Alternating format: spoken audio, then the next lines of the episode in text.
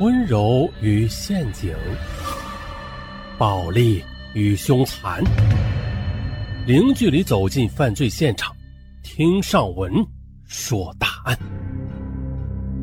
本节目由喜马拉雅独家播出。这是一起因为财产而杀妻子全家，嗯，也不是财产啊，因为八千元。就杀了妻子的全家。警方呢是从笔记本中破获了三十年前的命案。这起命案发生在山西省大同市灵丘县的一个农家小院。一名身份不明的男子持械突然闯入村民杜某家里，造成了两死两伤。而又有一本神秘的笔记本，就此。揭开了悲剧发生的缘由，但是凶手却从此销声匿迹，这一逃就是三十多年，直到二零二零年，警方才发现了他的踪迹。那么这么多年，他究竟是藏身何处啊？咱们从头说。一九八一年的九月，正值秋收的季节，这灵丘县寒风岭村的村民们。忙碌了一天，准备回家休息了，可没想到，此时一阵尖叫声却打破了这个小镇的宁静。在慌乱中，杜某呼喊住在同一个院子里的母亲和妹妹，但是没有动静。杜某这时才发现呢，院子里除了延续到门口那凌乱的血迹，已经无人应声了。进入到母亲居住的屋子。映入眼帘的竟然是满身是血倒在地上的母亲和妹妹。在对另一个屋子查看时，自己的女儿和两个月大的儿子也是躺在床上，没有了任何反应。当时，时任灵丘县公安局治安股股长的牛星河在案发当天正在值班。得到消息之后的他，立刻赶往案发现场。案发现场惨不忍睹。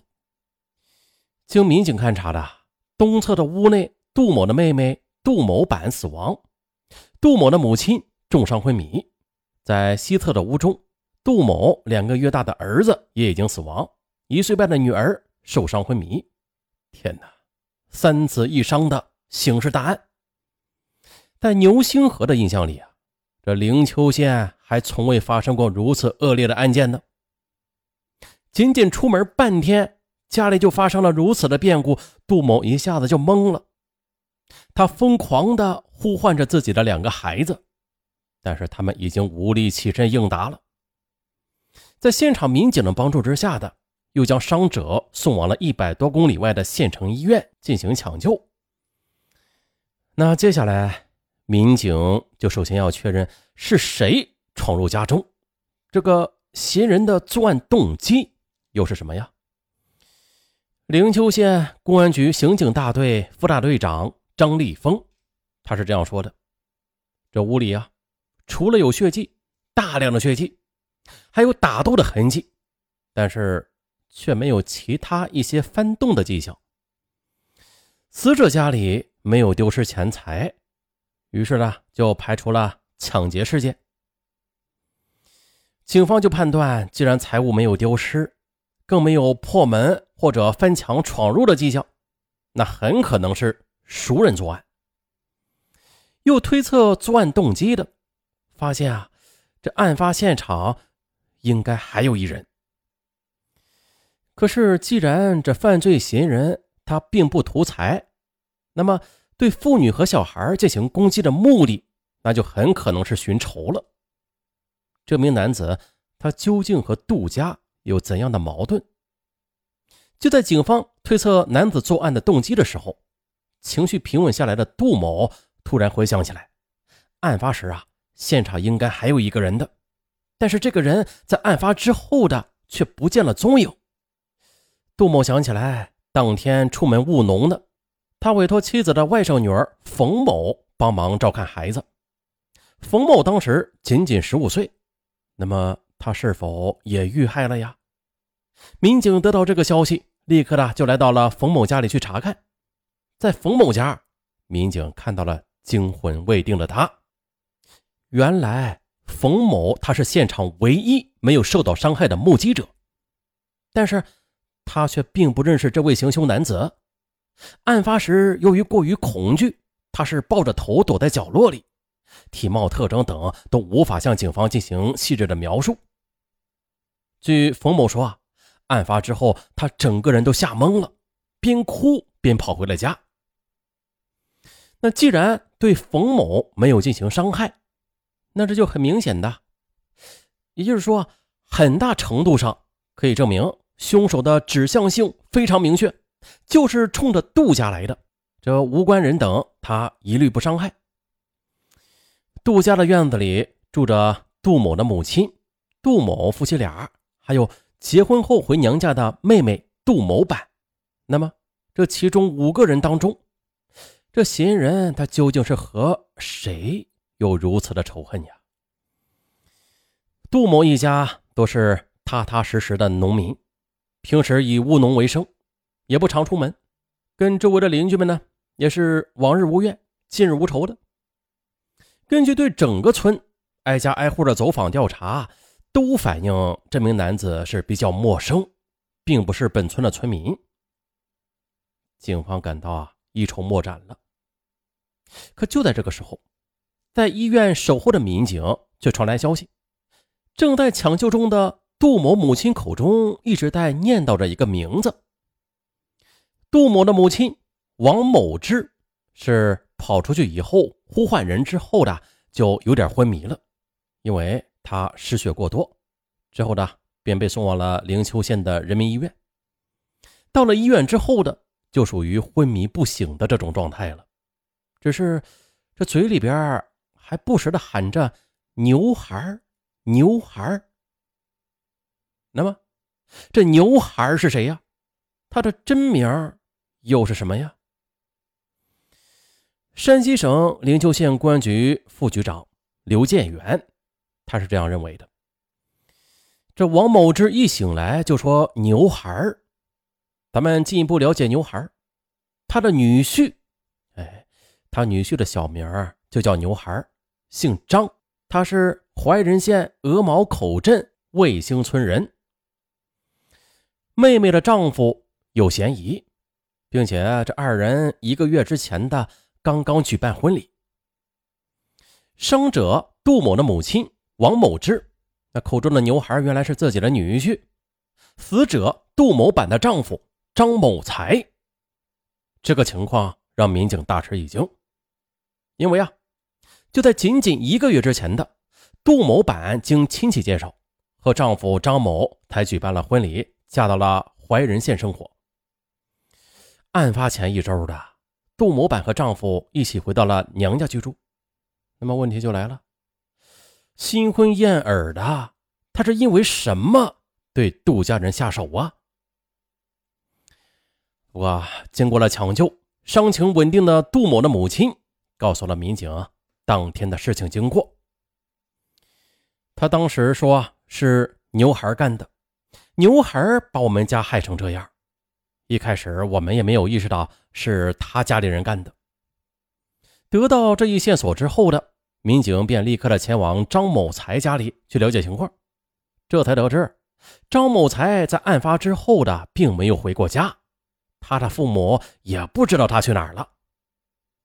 就在警方开始调查他踪迹的时候，一封署名张某才的信则寄到了他家中，这收信人是他的父母。而信中的内容也增大了警方对他的怀疑。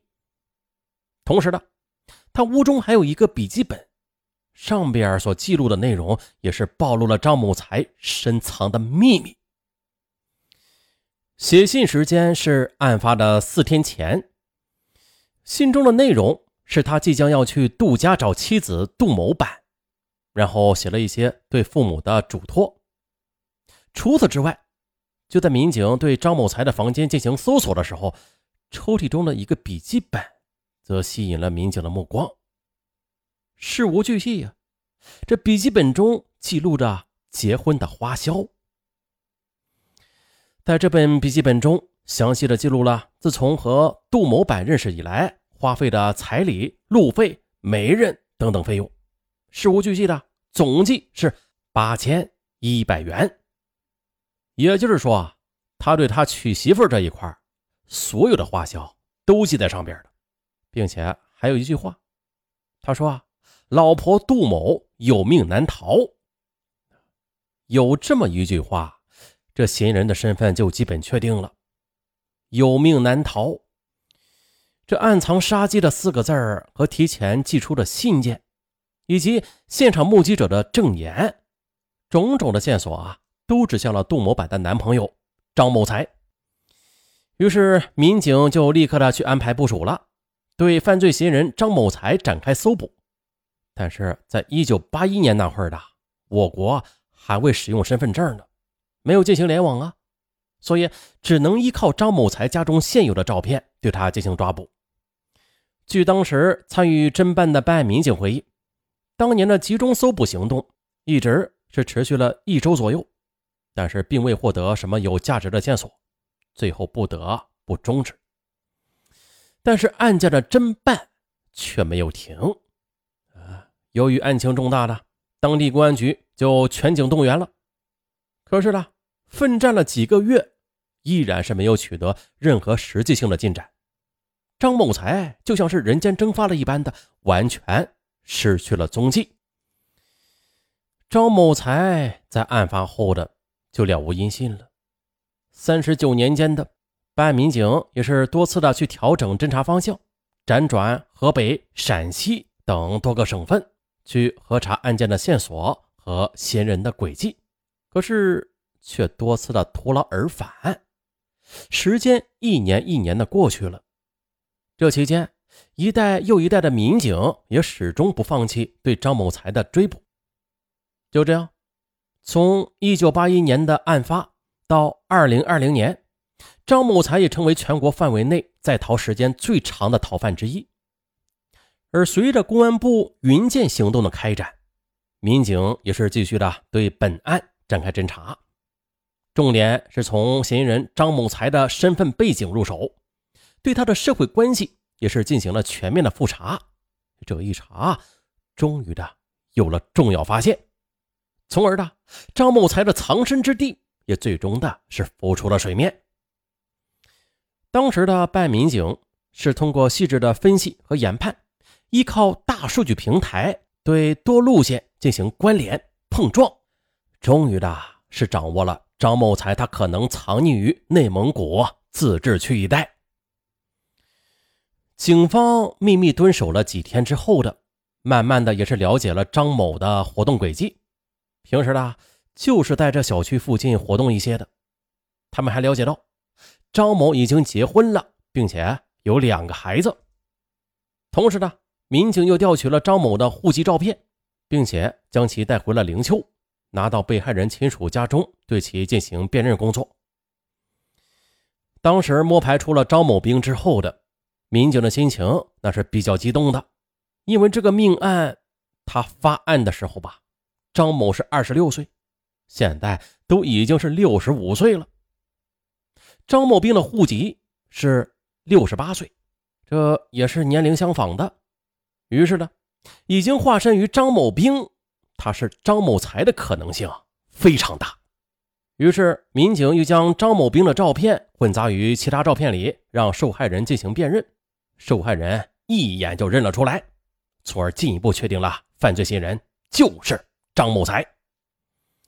得知此消息之后的专案组又分派三个追捕小组，并且制定多套的抓捕方案，对张某才展开了。合围抓捕。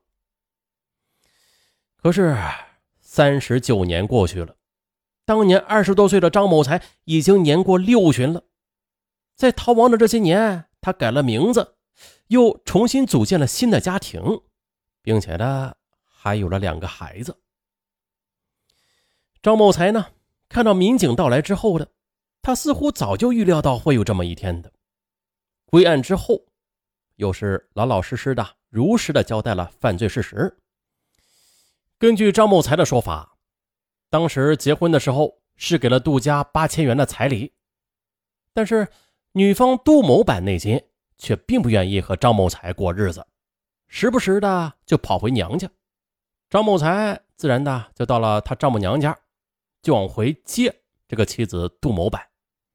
可是杜某板却执意不回。民警后来其实也分析了，说啊，其实到后边吧，也不是因为这个彩礼钱了，这两个人可能是因为这个彩礼钱已经生完气了，于是两个人呢就有了这个隔阂，并且张某才在家里边就说了：“你要是还往娘家跑，不跟我过日子，我就杀你全家。”可是不顶啥用。于是张某才就在案发当天的去了杜家，希望将这个彩礼要回来，双方不再往来了。可是杜家却并不愿意归还这八千余元的彩礼。就这样，张某才与某板和其母亲便争执了起来，并且逐渐的上升为肢体冲突。混乱中，他拿起铁锤便向在场的人就砸了下去。这时，气愤的张某又到了隔壁。对杜家的两个孩子也是实施了残忍的报复行为。案发之后的张某才这才逃之夭夭。但是，当年的案件，他就像是一场噩梦，一直的都跟随着他的逃亡之路。可是，三十九年过去了，杜某的母亲去世，父母也已经年老，当年案发的那处房子也已经不复存在。三十九年来的，当年的事儿也像是一块石头压在张某才的心头。当年给杜家造成的伤痛，到今天他一直是无法平复的。而如今呢，案件已经尘埃落定了，他反而轻松了。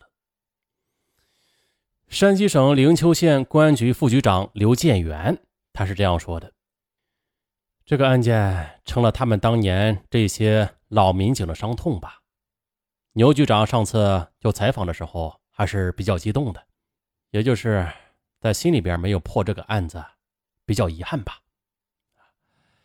每起案件对受害者家属的心理造成的伤害，那是难以抚平的。但是呢，给嫌疑人绳之以法，是我们公安民警对受害人家属的最大告慰。本案完，我是尚文，咱们下期再见。